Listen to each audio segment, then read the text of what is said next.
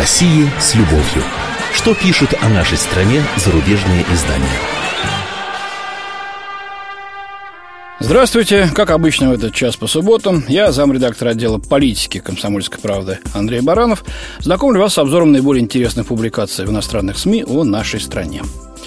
Знаете, в этот раз я постарался не касаться привычных, я бы сказал, уже порядком избитых тем э, в западной прессе, касающихся нарушения прав человека в России. И реальных, и, по большей части, мнимых, касающихся обличения авторитарного режима Путина. Это уже стало клише, которое только и делает, что закручивает гайки и гнобит демократическую совесть нации. Это уже тоже термин. Э, совесть нации в лице несогласной и протестующей уличной оппозиции. Э, делаю это не потому, что что-то там испугался или из стремления замолчать. Просто нового в этой пламенной публицистике я не нашел ничегошеньки. Опять пусирает, дело Магнитского, закон об НКО, который неправильный, вредный, должен быть отменен. В общем, об этом говорят уже десятки раз.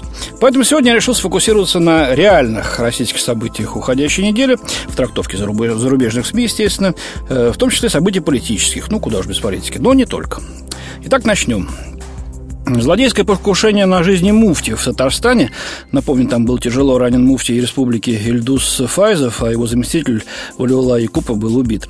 Так вот, это событие не могло не привлечь, конечно, внимание наших коллег. Э, Франк Нингуизен из немецкой Süddeutsche Zeitung задается вопросом, каким мотивом руководствовались преступники? Стоит ли за ними борьба за деньги или за веру? Э, Республика Татарстан, ее столица Казань, считаются центром ислама в России – пишет автор. А, более того, со временем она превратилась в показательный пример интеграции христиан и мусульман, живущих бок о бок в многонациональном государстве, веротерпимости друг к другу и умеренного ислама.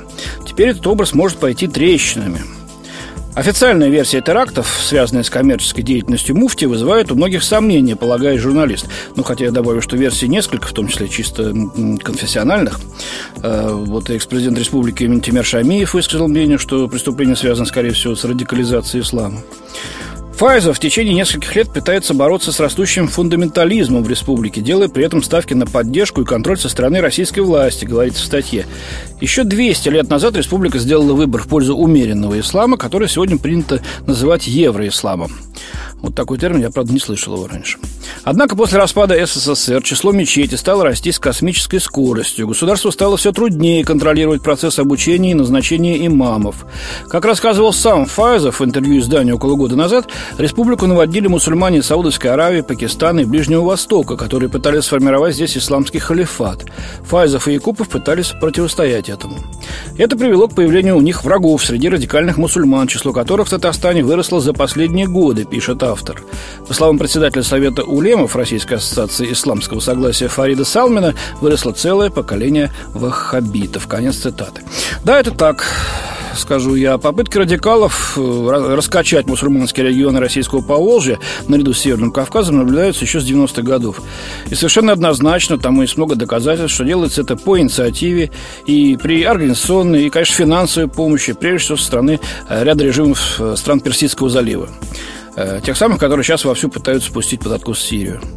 На пути у них в Татарстане стали мудрые, ответственные религиозные деятели, к которым прислушиваются многие верующие. Значит, надо было их физически уничтожить. И наверняка дальше в списке радикалов местные федеральные власти и сценарий, наверное, там по типу дагестанского, да? А, об этом западная пресса практически не пишет, и тогда придется пересмотреть собственные оценки по Сирии, и по пресловутой арабской весне, все отчетливее принимающие, на мой взгляд, такой лик фанатика-бородача с горящими ненавистью глазами. Следующая тема касается все же российской оппозиции, э, но ракурс взят довольно необычный.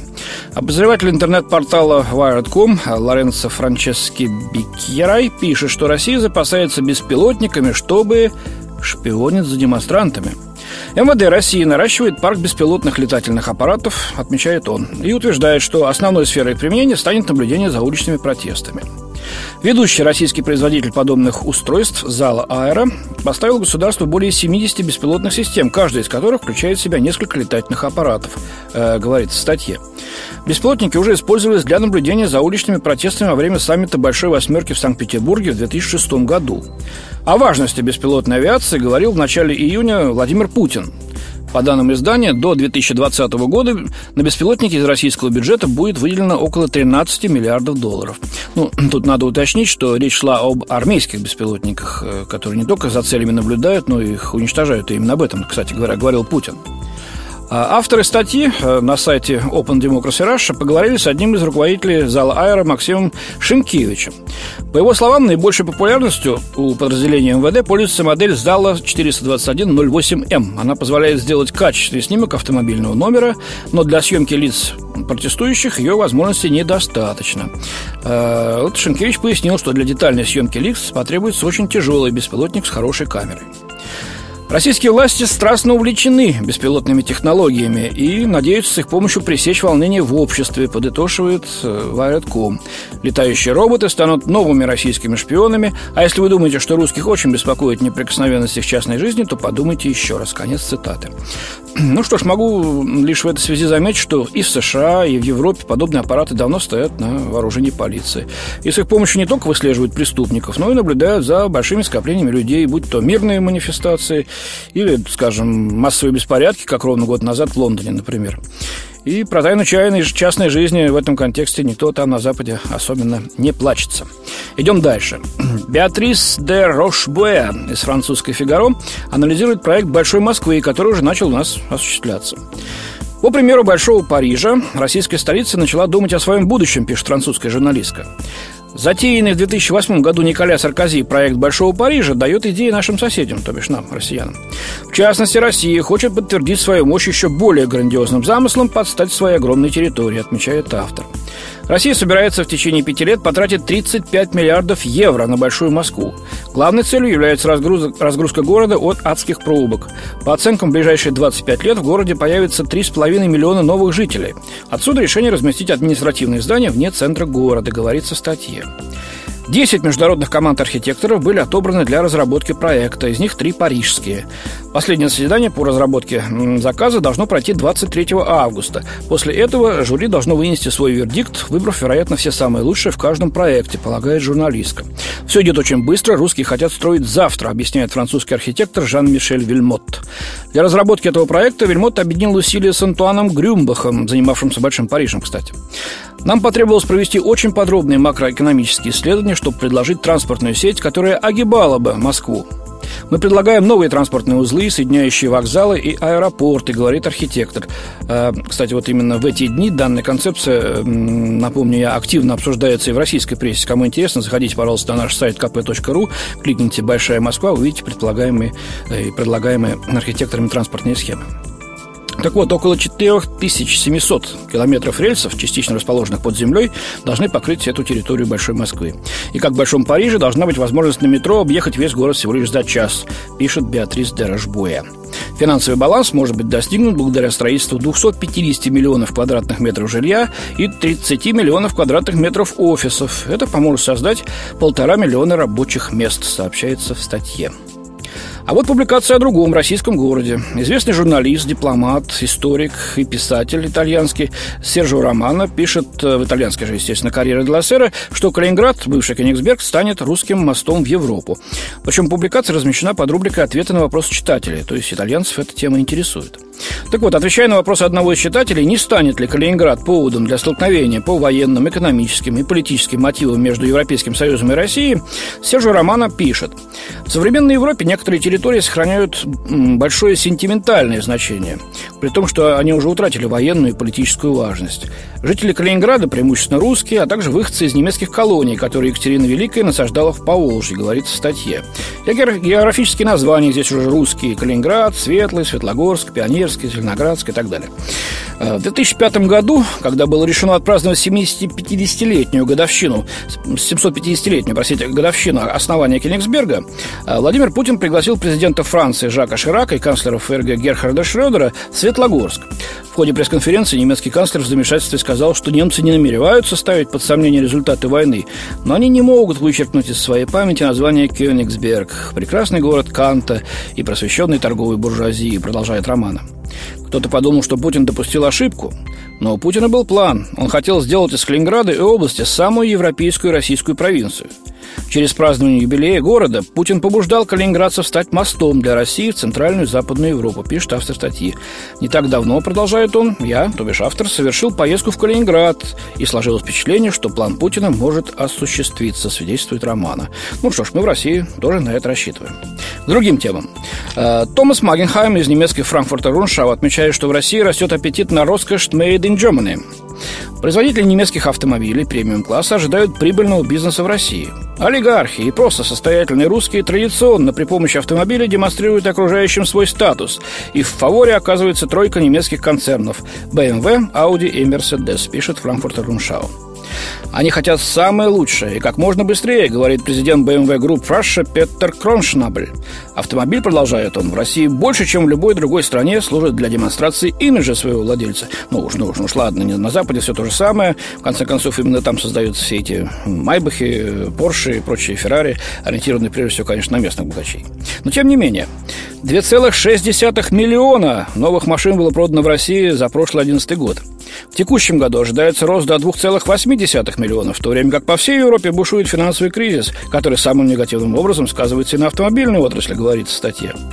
По оценкам экспертов Немецкого союза автомобильной промышленности, доля тройки лидеров BMW, Audi и Mercedes на российском рынке может вырасти за первое полугодие 2012 года до 21%. По словам Кроншлабля, весьма привлекательным российский рынок делают и особенности спроса российских, российских покупателей. Кожа, деревянные панели, алюминиевые диски, форсированный мотор – вот что представляет собой типичный пакет для России. Причем экологические характеристики не играют никакой роли, говорит он. Ах, сколько вожделения-то а, в этой фразе. Вот эти прохиндеи, глядишь, и скоро начнут экономить и на экологических системах тех машин, которые пойдут на российский рынок. Но я все же верю в немецкую порядочность, аккуратность и стремление выпускать добротную во всех отношениях продукцию. А вот интереснейшая публикация за авторством одного из самых известных зарубежных корреспондентов, аккредитованных в Москве, э, Марк Франкетти, итальянец, но долгое время работал на британскую «Санди Таймс», сейчас пишет для итальянской «Ла Стампа». Э, он давно в России, великолепно говорит по-русски, прекрасно знает нашу страну, побывал в куче горячих точек, э, я с ним немножко знаком. Э, вот сейчас он нашел сюжет, который вызовет зависть, я думаю, у любой российской газеты. Э, короче, он съездил в Чечню и разыскал там хирурга Хасана Баиева, который в, 2000, в 2000 году спас жизнь Шамилю Басаеву, террористу, который для русских был разыскиваем преступником номер один, пишет Франкетти. Этот поступок заставил Баиева вместе с семьей покинуть родину, спасаясь от верной смерти. Он перебрался в Америку, где получил политическое убежище. Тогда ему казалось, что назад пути нет. Но Баев вернулся в Чечню, где проводят операции, чаще всего бесплатные, детям. И удивительный поворот судьбы – пластические операции состоятельным москвичкам. Они, чтобы стать красивыми, приезжают в Грозный, который еще несколько лет назад был одним из самых опасных мест в мире, пишет Франкетти. Даже в самых смелых фантазиях я не мог представить, что все так обернется, говорит Баиев и показывает маленькую амбулаторию в Алханкале, его родном селении, недалеко от столицы Чечни. Именно здесь во время войны он днем и ночью оперировал, будучи единственным врачом на всю округу. Э, он работал э, как во время Второй мировой войны, без отопления, без электричества, очень часто лишь смешанной анестезией и немногочисленными лекарственными препаратами. Э, делал ампутации при помощи столярной пилы, трепанации черепа ручной дрелью, без перчаток, а вокруг рвались снаряды. Он старался спасти каждого раненого, который ему приносили, простых людей, чеченских повстанцев, русских солдат. Самым тяжелым стал конец января 2000 года, когда тысячи людей покидали Грозный под огнем артиллерии по минным полям. В тот день в амбулаторию принесли 300 тяжело раненых, вспоминает Баиев. Тела были повсюду. Одним из раненых оказался Шамиль Басаев, который позднее станет организатором захвата заложников в Московском театре на Дубровке в 2002 году и школы в Беслане в 2004 году. Басаев наступил на мину, ему оторвало первую ступню, э, правую, простите, ступню, он умирал. Когда мне его принесли, я уже знал, что эта операция будет меня преследовать всю жизнь, рассказывает Баиев, который был знаком с Басаевым с детства. Если я ему спасу жизнь, то я и моя семья уже не сможем жить как раньше. Э, но я доктор, мой долг спасать жизнь, неважно кому. Именно это я и сделал. Преступления тех, кого я спасаю, русских или чеченцев, остаются на их совести, не на моей. Исламисты приговорили Баиева за то, что он спасал русских раненых солдат. Российские спецслужбы желали его смерти за то, что он спас Басаева и других. боевиков. А сам врач страдал от сильного стресса. Ведь с женой и двумя маленькими дочерьми он уехал сначала в Европу, потом в Америку. Но война закончилась, Чечня восстановлена, и Баев вернулся в Грозный, где работает в детской больнице и каждый день оперирует детей. Он организовывал визиты знаменитых иностранных хирургов, которые почти все работали бесплатно. Чтобы заработать, Баев помогает богатым москвичкам выглядеть моложе. Баев вспоминает также одного пациента, генерала ФСБ, который в свое время хотел наказать хирурга за то, что спас Басаева. Когда я вошел в операционную, я посмотрел на него и спросил, ты представляешь, кто я? Генерал ФСБ ответил, я все, тебя знаю, давай шевелись, режь. Приводит рассказ врача из здания. Вот такой рассказ интересный. Но ну, попробуем и мы в «Комсомольской правде» разыскать этого хирурга и тоже побеседовать с ним. И в завершение. Эндрю Крамер из американской «Нью-Йорк Таймс» недоволен, что глава Роспотребнадзора Геннадий Онищенко воспользовался жалобой посетительницы ресторана «Макдональдс» на обнаружение червей в сэндвиче, чтобы подвергнуть критике американский фастфуд как вредный для здоровья. И это стало очередной акцией российских чиновников, очевидно направленной на то, чтобы представить Соединенные Штаты враждебной державой, отмечает Эндрю Крамер. Ну, конечно, да, червивый гамбургер, американское водительство, мы что, все параноики? Понятное дело. Э, не удостоверившись, действительно ли сэндвич был червивый, Онищенко уже через несколько часов заявил информагентству «Интерфакс», что русские не должны есть гамбургеры, так как это нездоровая пища. Гамбургеры, даже без червей, не есть правильный выбор питания для населения Москвы и России. Еда это не наша, сказал Онищенко. Вот эти его слова главного санитарного врача России имеют скорее политические, политическое, чем медицинское значение, считает Крамер. Ой, да ладно, на самом деле, даже сами американцы тоже устали переваривать гамбургеры. У них там в судах растет число исков на сеть фастфуда, э, пища которых приводит к ожирению, к поражению сосудистой системы, там соли, холестерин и прочее. Так что, товарищи, лучше сейчас по крошечке, тем более в такую жару. Можно по шашлычку, ну и по это самое, но ну, в меру, в меру, конечно. У меня на сегодня все. До свидания. Хороших выходных. В студии был замредактор отдела политики комсомольской правды Андрей Баранов. О России с любовью. Что пишут о нашей стране зарубежные издания?